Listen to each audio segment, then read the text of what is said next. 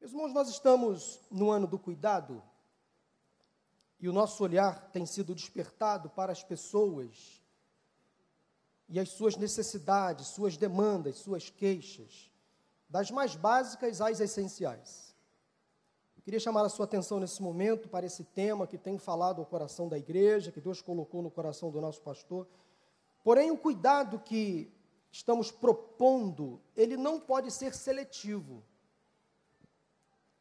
Porque o cuidado de Deus por nós ultrapassa todas as barreiras, todos os limites. E esta é uma das principais marcas e belezas do Evangelho de Cristo, que é a revelação do amor de Deus para todos os indivíduos e para o indivíduo todo. Vou repetir para ficar bem marcado. O Evangelho de Cristo, que é a revelação do amor de Deus para todos os indivíduos e para o indivíduo todo. A igreja sempre precisa ter uma visão holística, ou seja, abrangente, integral, completa do sujeito a ser cuidado.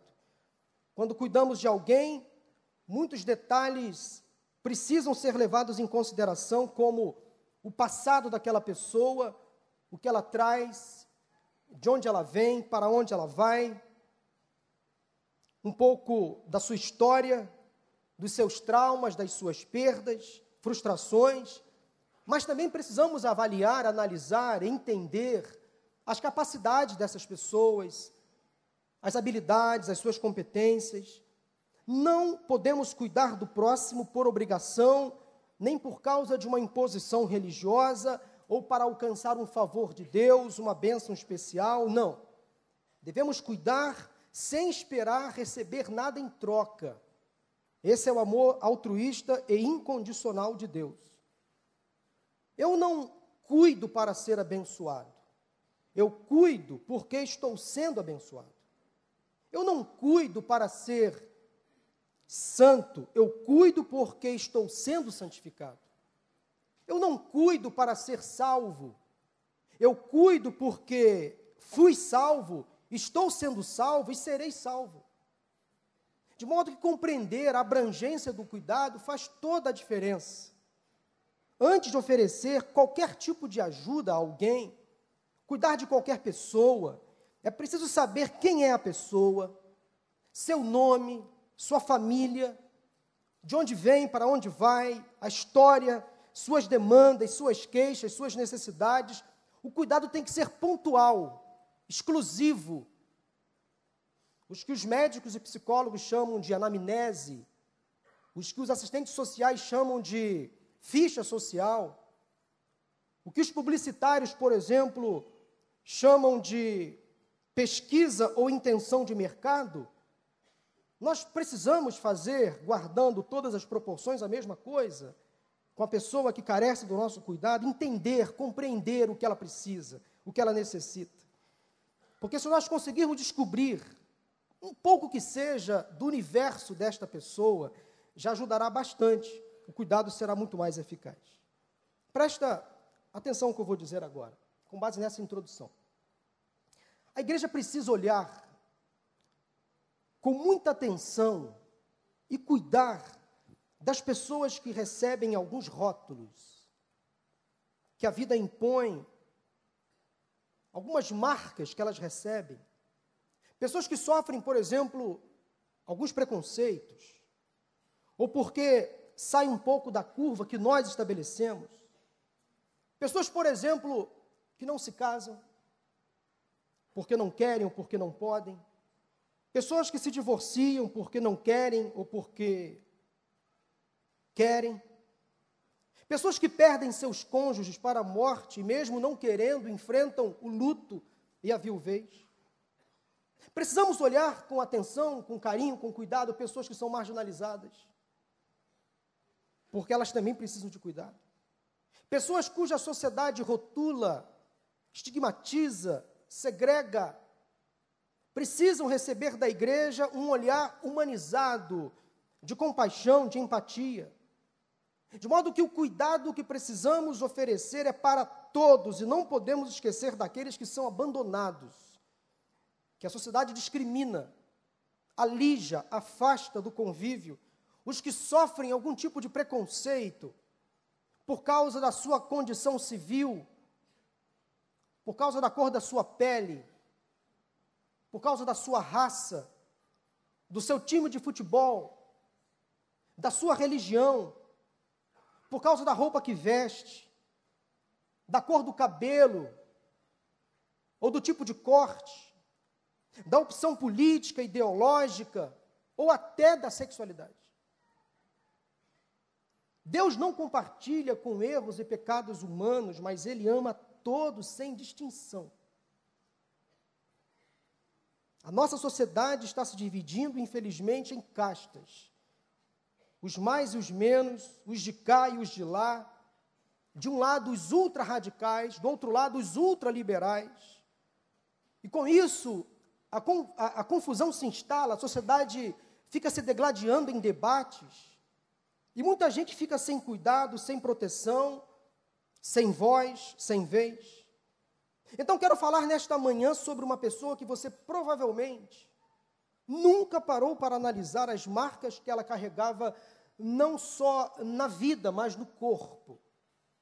Uma pessoa que foi escravizada, que sofreu vergonha, rejeição, que foi esquecida pela sua religião, deixada de lado, marginalizada, segregada, mas recebeu de um discípulo de Jesus um cuidado tão especial que fez toda a diferença na sua vida. Que marcou a vida dessa pessoa para sempre. Uma passagem bíblica no Novo Testamento, no livro de Atos, que mostra um homem cuja condição religiosa, social e física faziam dele uma pessoa que precisava de muito cuidado. Eu espero que você saia daqui hoje, daqui a pouquinho, olhando de uma outra forma, de uma outra maneira para a história deste homem que eu vou acabar, que eu vou começar a contar agora a história dele. Abra a sua Bíblia em Atos capítulo 8, a partir do versículo 26. Essa é uma história fascinante e maravilhosa de alguém que encontrou a Cristo em meio a um momento muito difícil. Atos capítulo 8, de 26 a 40. Eu tenho certeza que você não vai olhar mais para a vida deste homem da mesma maneira, deste etíope, eunuco. Atos 8, de 26 a 40, assim diz a palavra do Senhor. Um anjo do Senhor disse a Filipe: Vá para o sul, para a estrada deserta que desce de Jerusalém a Gaza. Ele se levantou e partiu. No caminho encontrou um eunuco etíope, um oficial importante encarregado de todos os tesouros de, de Candace, rainha dos etíopes. Esse homem viera a Jerusalém para adorar a Deus. E de volta para casa, sentado em sua carruagem, lia o livro do profeta Isaías. O Espírito disse a Filipe: Aproxime-se dessa carruagem e acompanha. Então Filipe correu para a carruagem, ouviu o homem lendo o profeta Isaías e lhe perguntou: O senhor entende o que está lendo? Ele respondeu: Como posso entender se alguém não me explicar? Assim convidou Filipe para subir e sentar-se ao seu lado. O eunuco estava lendo esta passagem da Escritura. Ele foi levado como ovelha para o matadouro, e como cordeiro mudo diante do, do tosquiador, ele não abriu a sua boca em sua humilhação foi privado de justiça. Quem pode falar dos seus descendentes, pois a sua vida fora, foi tirada da terra? O eunuco perguntou a Filipe: Diga-me, por favor, de quem o profeta está falando? Desse próprio ou de outro? Então Filipe, começando com aquela passagem da Escritura, anunciou-lhe as boas novas de Jesus. Prosseguindo pela estrada, chegaram a um lugar onde havia água o eunuco disse: Olhe, aqui a água. Que me impede de ser batizado? Disse Filipe: Você pode, se crê de todo o coração. O eunuco respondeu: Creio que Jesus Cristo é o Filho de Deus. Assim deu ordem para parar a carruagem. Então Filipe e o eunuco desceram a água e Filipe o batizou. Quando saíram da água, o Espírito do Senhor arrebatou Filipe repentinamente. O eunuco não o viu mais, e cheio de alegria seguiu seu caminho.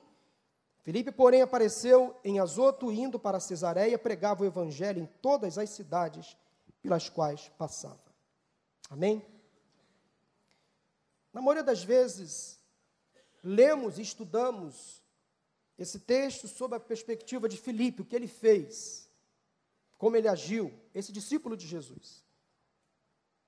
Mas e o homem que recebeu o cuidado? Às vezes, passa batido. Nós olhamos muito mais para a atitude de Filipe e paramos pouco para estudar, entender, compreender quem era esse homem que foi por Filipe cuidado, evangelizado, batizado. Porque por causa desse homem, Espírito Santo tirou Filipe do lugar onde estava e o fez viajar quase 80 quilômetros. Aqui eu percebo o cuidado de Deus enviando um discípulo para cuidar de uma única pessoa num lugar distante. Quem era esse homem? O que ele fazia? De onde veio? Por que foi a Jerusalém? Será que a viagem foi bem sucedida? Será que ele estava voltando feliz para a sua terra? A Bíblia diz que ele era um eunuco etíope, um oficial encarregado de todos os tesouros do reino. Convertido ao judaísmo, ele fez então uma longa viagem, longa e árdua viagem até Jerusalém para adorar a Deus, está no texto. Ele era o tesoureiro, um ministro da economia da rainha da Etiópia. O rei se sentia divinizado como um filho do Deus Sol e ele se considerava santo demais para exercer funções profanas de governar o seu povo. Daí a sua mulher assumia a função de rainha, ela que comandava o país. E esse homem aqui, o eunuco etíope, ele era o mais importante dos ministros, uma espécie de super-ministro da economia daquele governo. Mas ele era um eunuco. Alguns de vocês talvez não sabem o que essa palavra significa.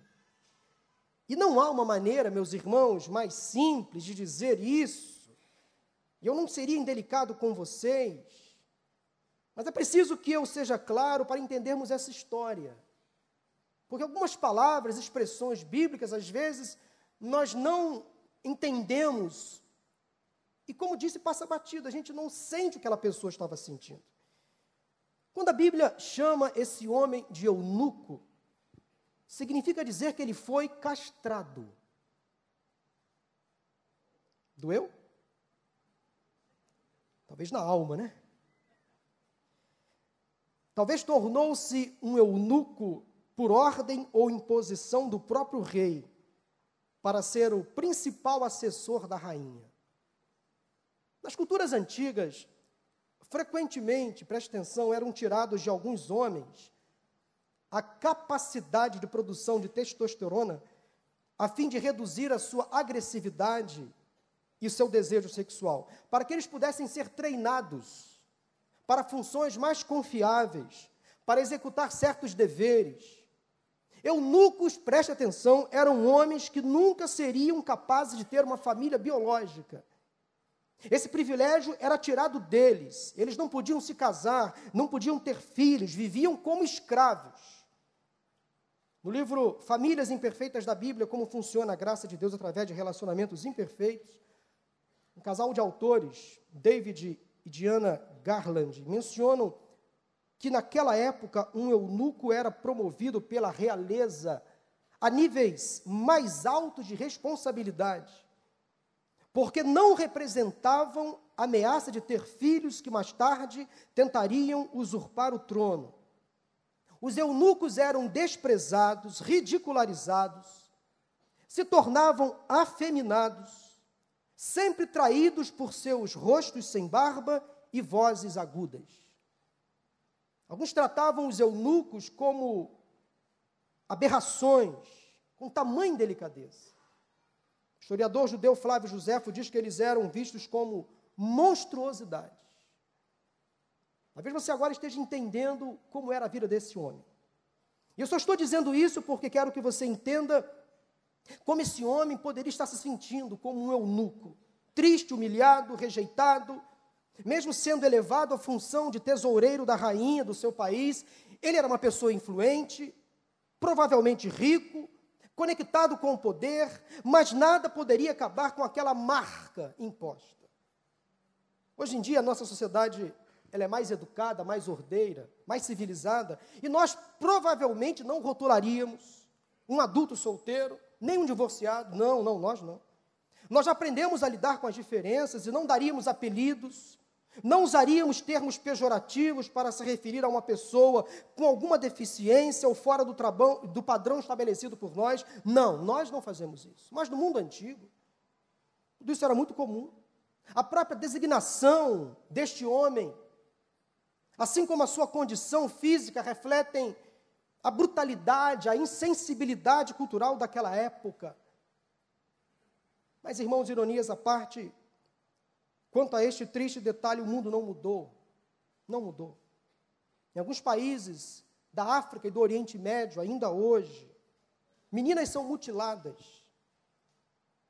Eles retiram parte do seu órgão genital como um ritual de iniciação ou de passagem para que elas percam a libido e o prazer sexual. Isso acontece ainda hoje. Em algumas tribos indígenas no norte do Brasil, é praticado genocídio infantil, quando crianças nascem com uma má formação física ou genética. E parece que nós ouvimos essas coisas, assistimos esses fatos, ignoramos, nos tornamos então insensíveis à dor do outro, não temos ideia do que se passa com essas pessoas, com as suas famílias. E com as redes sociais, alguns perversos parece que tentam se esconder por trás de um teclado e despejam todo o seu ódio, toda a sua indiferença, a sua própria insanidade. O cyberbullying já está sendo tratado como crime. Então, essas indiferenças, esses preconceitos, infelizmente estão impregnados em nós. Mas voltando ao texto, você acha que os problemas desse homem se resumiu apenas em ser um eunuco? Sabemos que ele viajou uma grande distância para adorar a Deus lá em Jerusalém. Talvez para até fazer um negócio para o seu reino, ali, afinal ele era ministro da economia.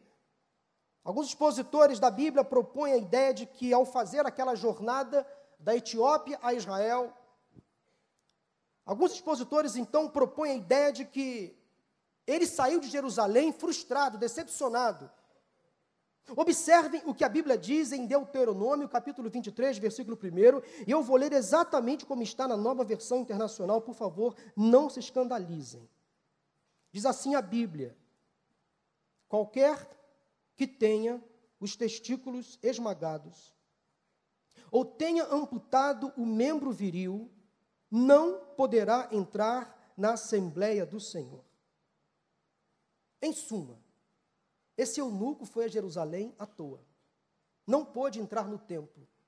Não pôde adorar a Deus como os outros judeus. Então ele voltou para sua casa decepcionado. Fez uma longa viagem, investiu seus recursos. Era como ir a Roma e não ver o Papa. Ir a Meca e não, se, e não adorar lá diante de Alá. Ele sentiu assim, poxa, tanto tempo, tantos recursos, e cheguei em Jerusalém, não posso entrar no templo porque eu sou eunuco. Por causa da sua condição física, ele então foi impedido de adorar a Deus. Os eunucos não eram nem sequer autorizados a entrar no pátio do templo, não poderiam nem circular pelo hall. Na melhor das hipóteses, eles tinham que ficar do lado de fora, talvez nem no estacionamento, lá na calçada, ouvindo talvez alguma coisa contemplando o ir, o ir e vir dos prestadores de culto.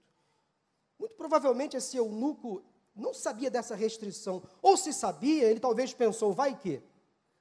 Eu sou de longe, sou estrangeiro, vai que eu encontro lá no templo um coração caridoso, uma alma que se compadece do meu sofrimento, uma pessoa mais jeitosa e me deixa entrar para adorar. Vai que? Mesmo impedido de entrar no templo, ele resolveu adorar a Deus do seu jeito. Preste atenção no que Deus trouxe ao meu coração. Ele tinha dinheiro. Um homem provavelmente rico, influente no seu país. E como peregrino, resolveu levar de Jerusalém uma lembrança, um souvenir. Ele comprou para si um pergaminho só para ele, um rolo onde continha a profecia de Isaías. uma parte muito importante das Escrituras Sagradas. Ele devia ter dinheiro suficiente para garantir a sua própria cópia, que naqueles dias era rara. Teria sido talvez um grande investimento, mas valeu a pena. Pensou: não me deixar entrar no templo? Eu vou levar o templo comigo. Vou levar um rolo do profeta, talvez uma miniatura do templo. Para quem sabe na viagem, para quem sabe lá na minha terra eu consiga me lembrar pelo menos de como é Jerusalém. Exercer lá a minha fé. E até hoje, meus irmãos, nós sabemos de pessoas que fazem um esforço tremendo para cultuar a Deus ou para ter acesso às escrituras, o que para nós era uma coisa, o que para nós é uma coisa tão trivial, tão banal. Temos a Bíblia no celular, vários exemplares dentro de casa. Às vezes esquecemos a Bíblia em casa, não levamos ela para a igreja, não temos o hábito de ler as escrituras. Para algumas pessoas, ter acesso à Bíblia é algo raro. Em alguns países muçulmanos, sem liberdade religiosa, há pessoas que investem um alto salário de um mês inteiro ou mais apenas para possuir uma Bíblia, mesmo que contrabandeada. Que esforço! Esse homem aqui fez todo um esforço para levar para sua casa, para sua terra, uma porção das Escrituras. Mas agora, voltando para casa, imagino ele frustrado, mas ele sabia o que era frustração. Ele só tinha uma companhia, que era a leitura. Aliás, ler é muito bom, faz bem demais. Nós temos o hábito de leitura, nós somos leitores e precisamos aprender a amar a leitura. Não só ler a Bíblia, mas ler bons livros, boas literaturas. Eu quero indicar que você, pelo menos neste ano, leia pelo menos três livros. Pelo menos. Além da Bíblia. Vale a pena. Ler faz muito bem. Ele estava ali lendo as Escrituras. O que ele estava pensando ao ler Isaías? Leve em consideração as circunstâncias da rejeição sofrida no templo, da vida que levava na Etiópia, das marcas que sofria no próprio corpo, do preconceito, da vergonha, da humilhação. Ele era escravo da rainha, não podia casar, não podia ter filhos, não sentia atração por mulheres sofria com os apelidos pejorativos. Imagine então o que ele estava pensando ao ler o profeta Isaías. O livro de Atos registra apenas que, quando Felipe apareceu, o eunuco estava lendo um versículo ou dois versículos, foi o que o Felipe percebeu, foi o que Felipe ouviu. Versículos 7 e 8 do capítulo 53 de Isaías. Porém, certamente, como ele comprou o livro inteiro, a viagem era longa, ele já havia lido os versículos anteriores e leria os versículos seguintes, com certeza, não tenho dúvidas. Mas observe o que está escrito nos versículos 2 a 4 de Isaías 53. Claudinho, projeta na tela, por favor. O que com certeza o eunuco leu antes dos versículos 7 e 8, que, os, que foram os versículos que Felipe ouviu. Ele leu o seguinte, versículos 2 a 4 de Isaías 53. Preste atenção. Ele não tinha qualquer beleza ou majestade que nos atraísse. Nada havia em sua aparência para que o desejássemos. Foi desprezado e rejeitado pelos homens, um homem de dores, experimentado no sofrimento. Como alguém de quem os homens escondem o rosto, foi desprezado e nós não o tínhamos em estima. Certamente ele tomou sobre si as nossas enfermidades e sobre si levou as nossas doenças. Contudo, nós o consideramos castigado por Deus, por Deus atingido e afligido. Preste atenção aqui. Quando este eunuco leu esse texto e este trecho das Escrituras Sagradas, ele estava pensando em quem? Faça um exercício mental. Nele mesmo. Houve uma empatia com o texto, preste, preste atenção nisso. Ele não conhecia Jesus. Ao ler esse trecho aqui, ele pensou: esse cara está falando de mim. Isaías está registrando a minha vida. Ele estava olhando para a história dele mesmo ali ao ler Isaías. Ele estava se encontrando nas Escrituras, eu nunca encontrou eco na palavra de Deus. Ele pensou com toda certeza: eu sei o que é se sentir feio. Eu sei o que é ser desprezado. Eu sei o que é ser rejeitado. Eu sei o que é se sentir punido Eu sei o que é passar humilhação, sofrimento, essa história é minha. O que Isaías está falando é a minha vida. Ele se encontrou nas Escrituras Sagradas. Meus irmãos, por isso que a palavra de Deus é maravilhosa. Você consegue entender? A grandeza da palavra de Deus, muitas vezes a história de Jesus se confunde com a nossa, muitas vezes os fatos, as experiências que são narradas na Bíblia, elas se confundem com as nossas. Quantas vezes você entrou aqui nesta congregação, neste auditório, neste culto de adoração a Deus, e o pastor que estava aqui pregando, explicando, explanando a mensagem bíblica, e você entendeu, é para mim, está falando comigo. Este é o poder da palavra de Deus. A Bíblia não é um livro qualquer, entenda isso de uma vez por todas. É Deus se revelando. É Deus se identificando com o nosso sofrimento, com a nossa dor, com a nossa angústia. Mas aí nesse momento chegou Filipe, o cuidador. O cuidador. E se deparou com uma pessoa que precisava de cuidados. Ele perguntou, com todo carinho e respeito, porque Filipe reconheceu que ele era um homem importante. O Senhor chamou o eunuco de Senhor. O Senhor entende o que está lendo? E ele respondeu: Como posso entender se alguém não me explicar? Então Filipe subiu a carruagem sentou ao lado do etíope e começou a lhe explicar, pegando o texto do Antigo Testamento, levando para o Novo, para o que para nós hoje seria o Novo, para a vida de Jesus, para a experiência do, do Cristo. O gesto de Filipe, a maneira como ele começou a cuidar daquele eunuco, foi para nós o que chamamos hoje de discipulado. Isso é cuidado. A melhor definição, mais simples, que eu já ouvi sobre discipulado, é um pregador que eu estava ouvindo e ele, ele fez um trocadilho com a palavra. Discipulado, preste atenção, é descer para o lado da pessoa que tem que ser atendida, alcançada.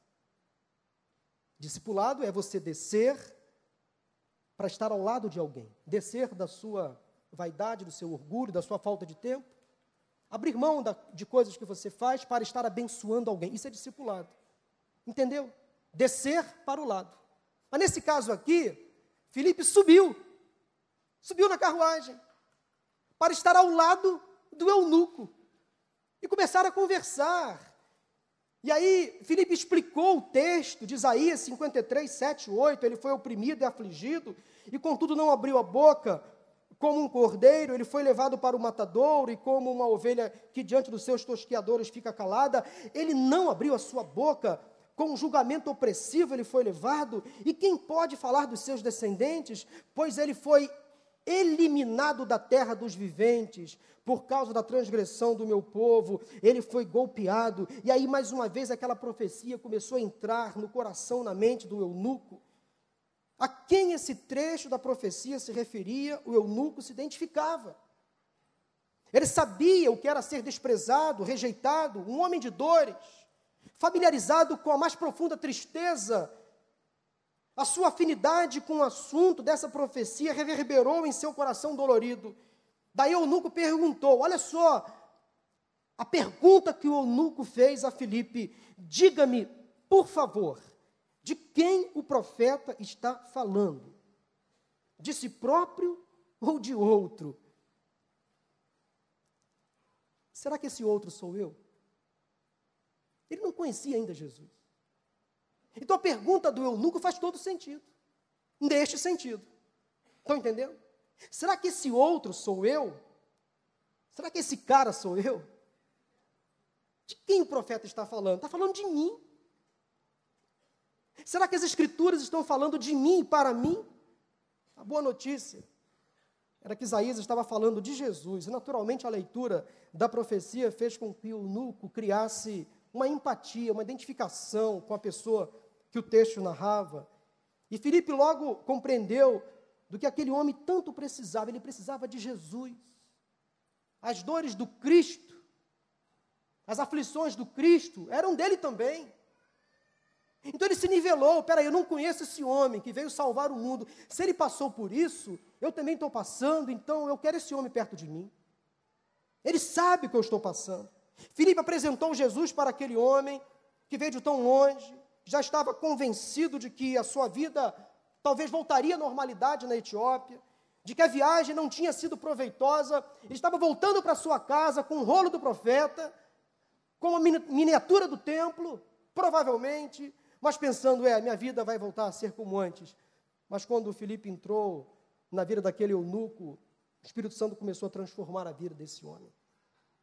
Jesus não teve descendentes físicos, mas aquela estrada deserta, naquela estrada deserta que ia de Jerusalém a Gaza, na faixa de Gaza, um descendente espiritual tinha acabado de nascer.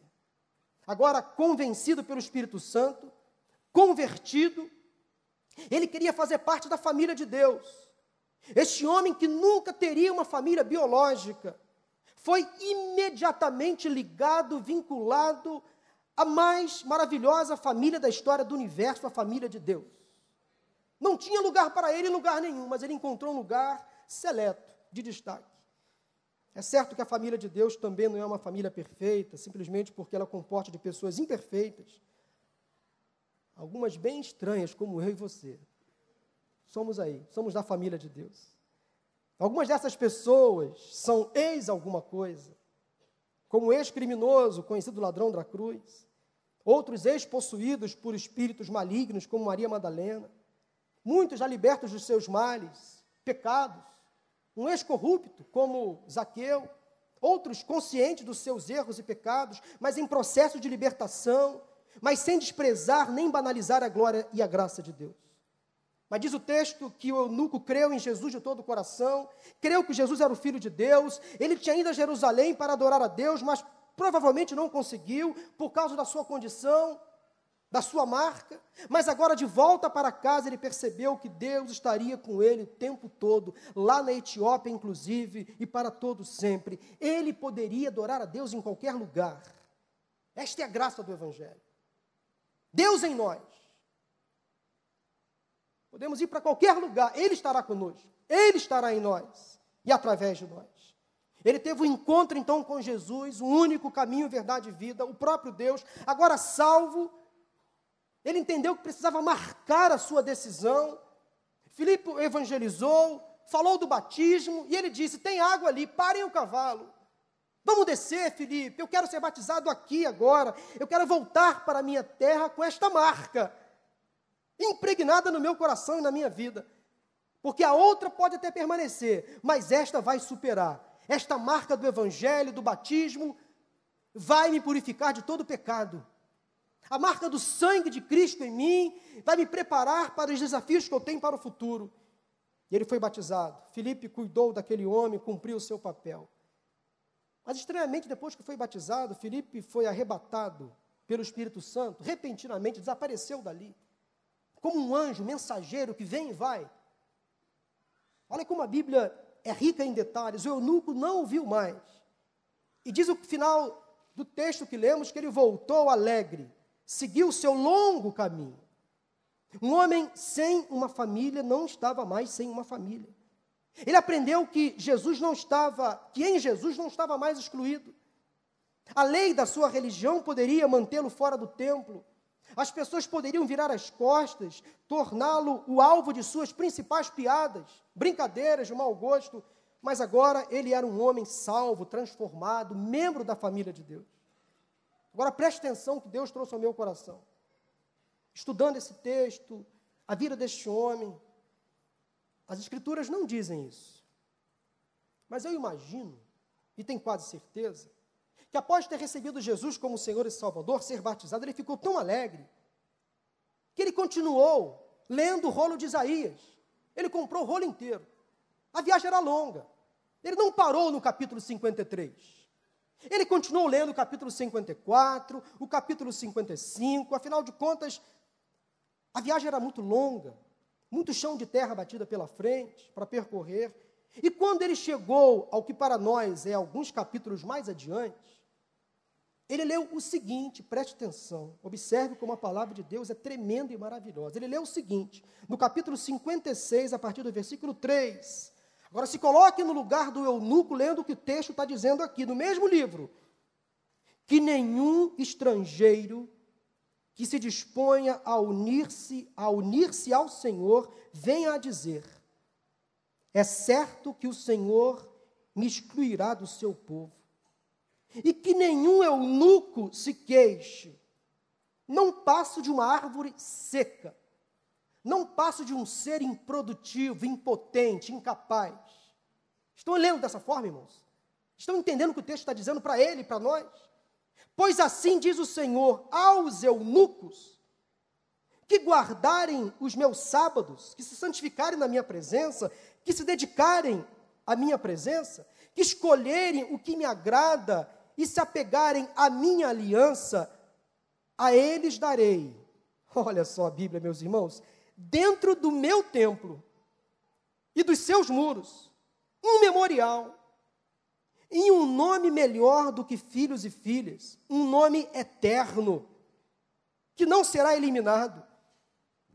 E os estrangeiros que se unirem ao Senhor para servi-lo, para amarem o nome do Senhor e prestar-lhe prestar culto, todos os que guardarem o sábado, deixando de profaná-lo, e os que se apegarem à minha aliança, esses eu trarei ao meu santo monte e lhes darei alegria em minha casa de oração.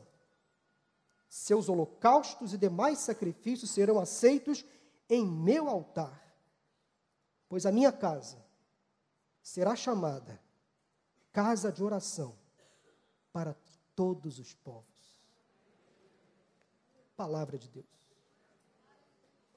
Entende a complexidade, a importância da palavra de Deus? Um evangelho que inclui, que nós chamamos de graça, que não segrega, que não alija, que não exclui, que não discrimina, que abraça, que acolhe, que trata as imperfeições, que caminha ao lado do caído, que luta para restaurar aquele que porventura caiu e se enfraqueceu. Um evangelho que também não banaliza a graça de Deus, as Escrituras não dizem que ele continuou lendo Isaías, mas eu imagino que ele leu esse texto que acabamos de ler aqui. O texto de Atos diz que o eunuco seguiu seu caminho, voltou para sua casa cheio de alegria, muito feliz. E o que uma pessoa feliz, alegre faz? Ela não consegue se conter, não consegue disfarçar. O eunuco então passou a espalhar a boa notícia ao seu povo. E dizem alguns teólogos, estudantes da Bíblia, que ele foi o primeiro missionário cristão enviado à África. Foi ele quem levou a palavra de Deus ao continente africano. Ele espalhou a notícia de Jesus Cristo, as boas novas de salvação, Cristo que era o motivo da sua alegria. E ao espalhar as boas novas sobre Jesus, ele começou a produzir filhos espirituais. Não posso ter filhos biológicos. Fui impedido de ter uma família, mas agora eu vou incluir milhares na família de Deus. A palavra de Deus é muito boa. Ser solteiro, divorciado, viúvo, ou mãe e pai solteiros, não exclui a pessoa de ser uma família, de ter uma família. Casamento e filhos não apenas, ou melhor, são apenas um caminho para fazer parte de uma família. São as chamadas famílias monoparentais. Esta foi a boa notícia não só para o eunuco, mas também para todos os que sofreram uma desestruturação familiar na vida. Boa notícia também para aqueles que sofrem algum tipo de rejeição ou preconceito. A graça de Deus é de graça e é para todos.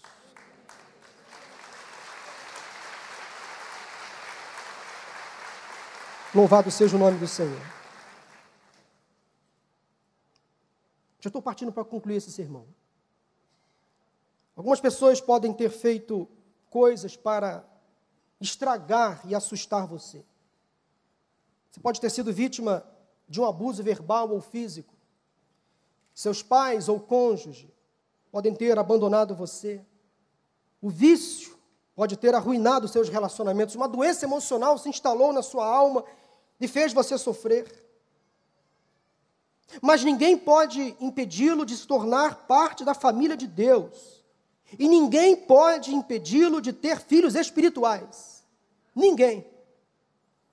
Que história maravilhosa sobre o cuidado de Deus com um homem adulto solteiro, com marca de rejeição, com a vergonha estampada no rosto.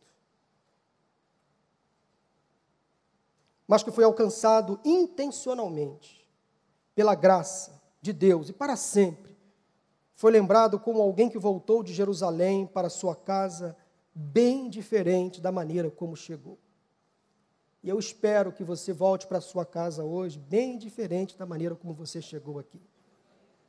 Trazendo no seu corpo as marcas de Cristo, na sua alma, a marca do sangue de Jesus Cristo. Você não é mais um excluído. Você é filho de Deus amado. Deus tem um lugar à sua mesa para todos que querem estar com Ele e para todos que se submetem à sua vontade. Nenhuma pessoa é deixada de fora do amor de Deus. As boas novas sobre Jesus são para todos: para os casados, solteiros, divorciados, viúvos, até para os enrolados. Jesus desenrola. Jesus desenrola, até aqueles que estão enrolados. A graça de Deus é para a criança, para o adolescente, para o jovem, para o adulto, para o idoso. Se você não tem uma família, Deus tem uma família para você.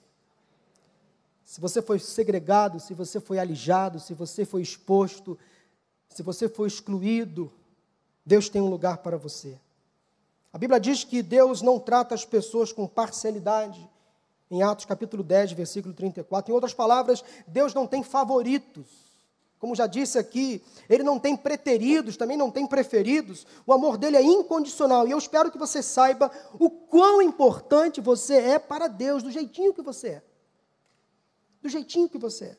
Como indivíduo, não importa a sua condição civil, não importa de onde você veio, para onde você vai, o que fez ou deixou de fazer, Deus não está preocupado com o seu passado, Ele quer dar a você um futuro e uma esperança.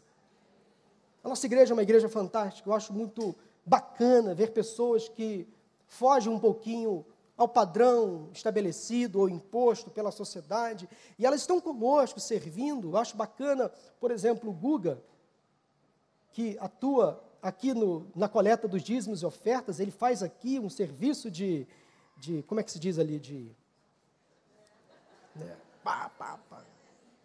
Flanelinha, controlador de trânsito, mais ou menos isso. É um espetáculo, Guga. Cadê ele? Tá aí? Tá ali, Guga. Você é joia, cara. Sempre sorrindo, alegre, canta muito bem. Esse é o Guga. Às vezes canta bem demais, né, Miquel? Baixa o volume, Guga. Mas louve a Deus como você gosta de louvar, Guga. Nós temos que cuidar dessas pessoas, incluí-las. Temos aqui o Bernardo, o B. Senta aqui nesse lugar todo domingo, é o nosso segurança. É o filho do Sérgio e da Lúcia. Fica sentadinho aqui. Quando o pastor está pregando muito, ele faz assim, ó. B, falta um minuto para acabar. Tá bom? Aí quando o pastor fala alguma coisa assim engraçada, ele vira assim, ó. Tá com nada.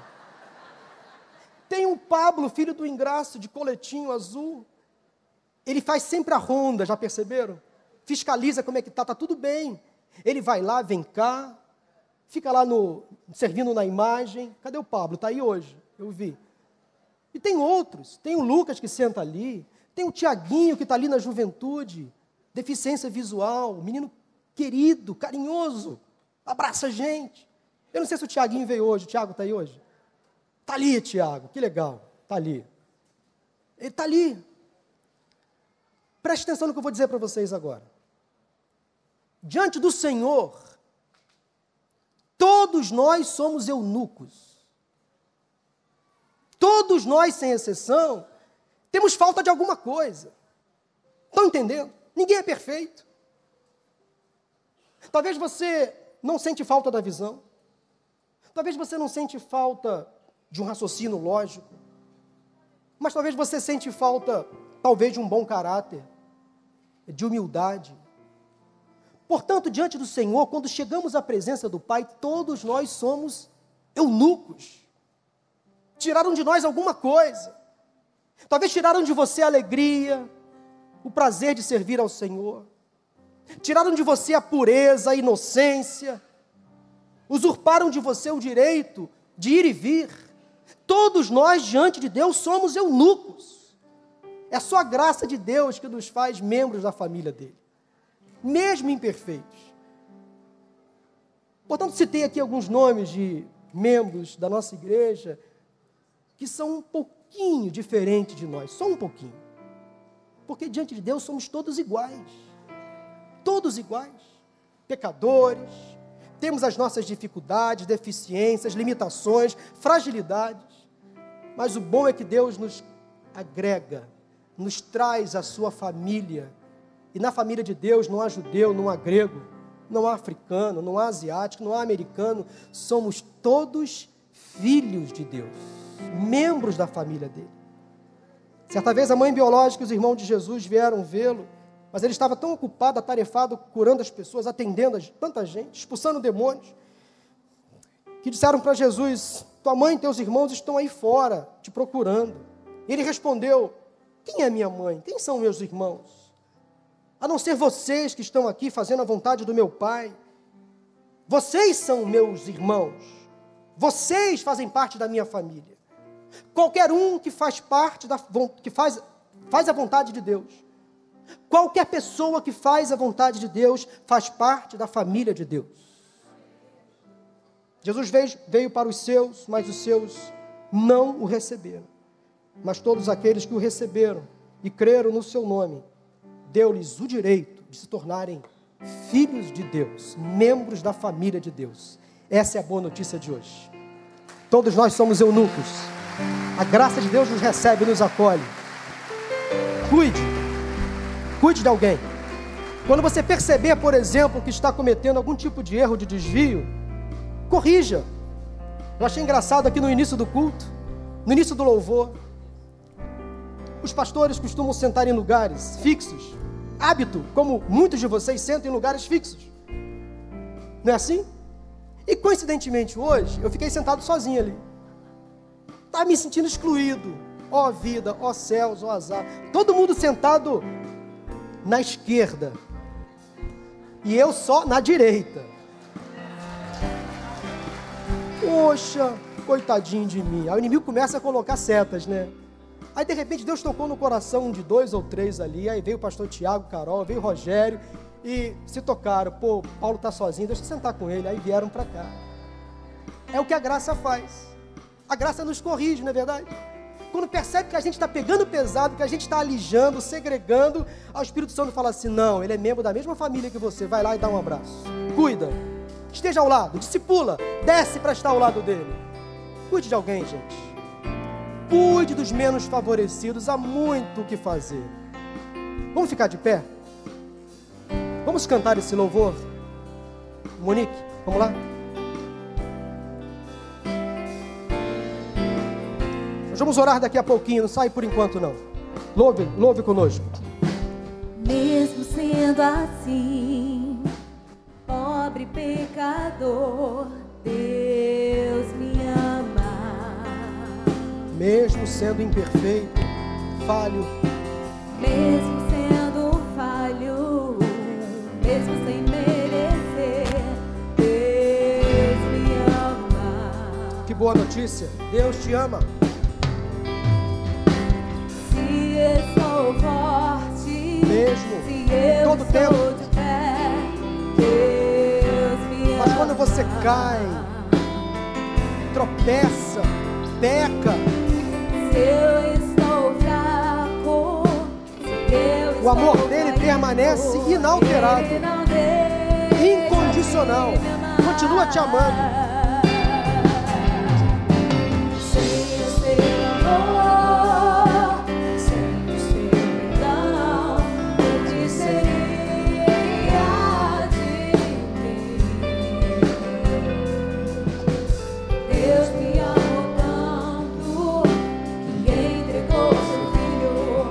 Você, do seu jeito, do seu jeito, ele te ama. Sinta o amor de Deus por você.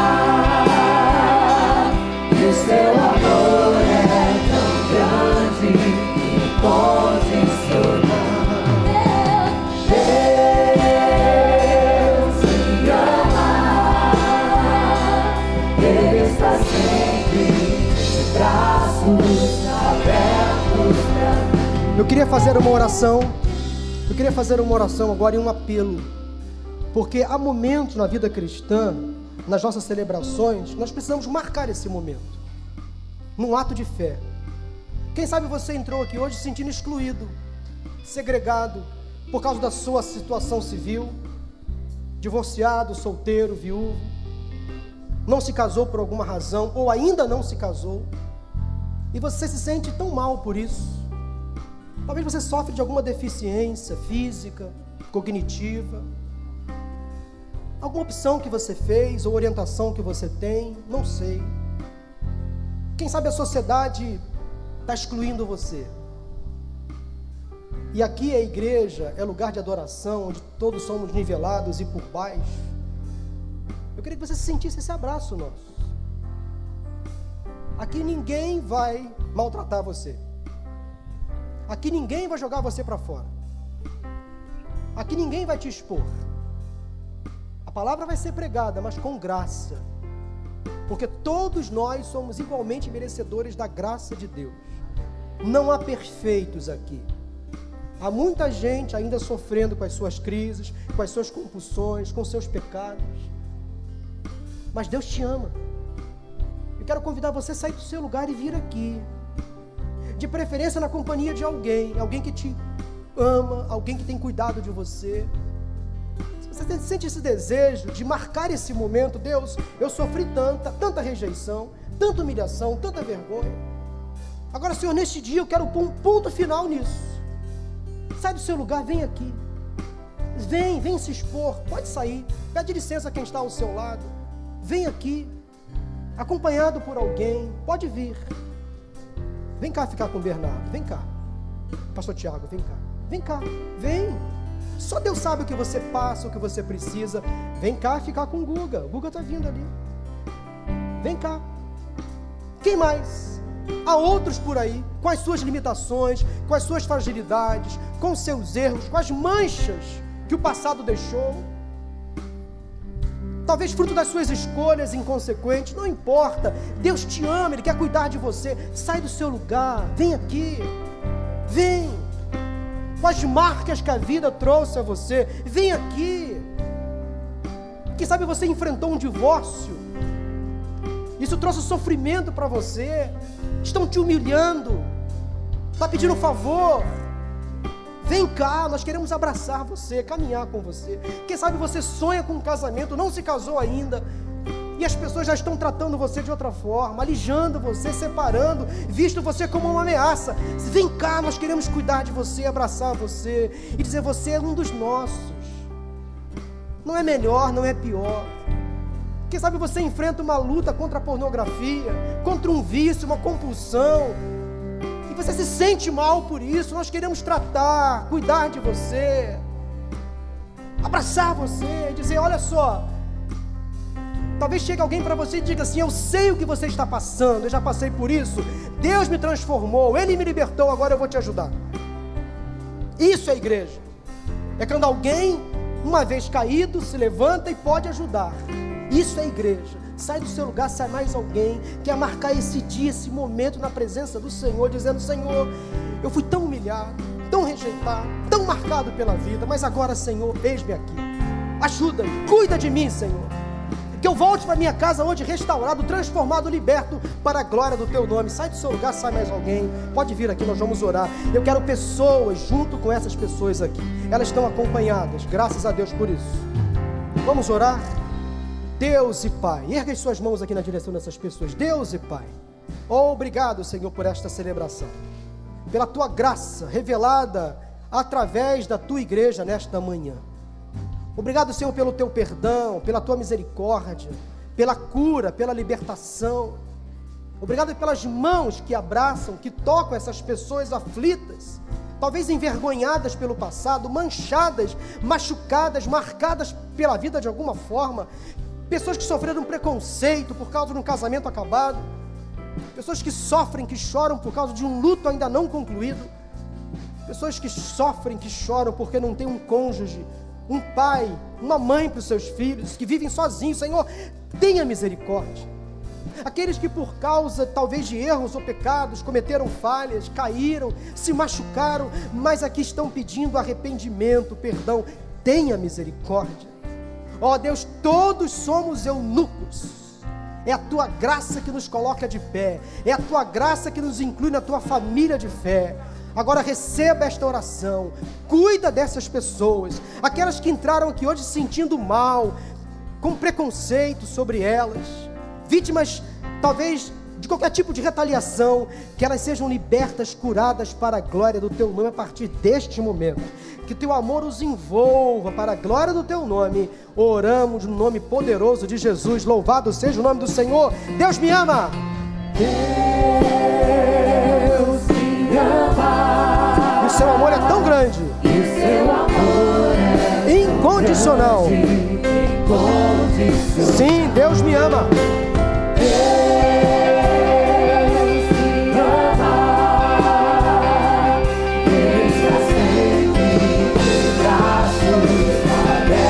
abençoe mais uma vez. Deus me ama.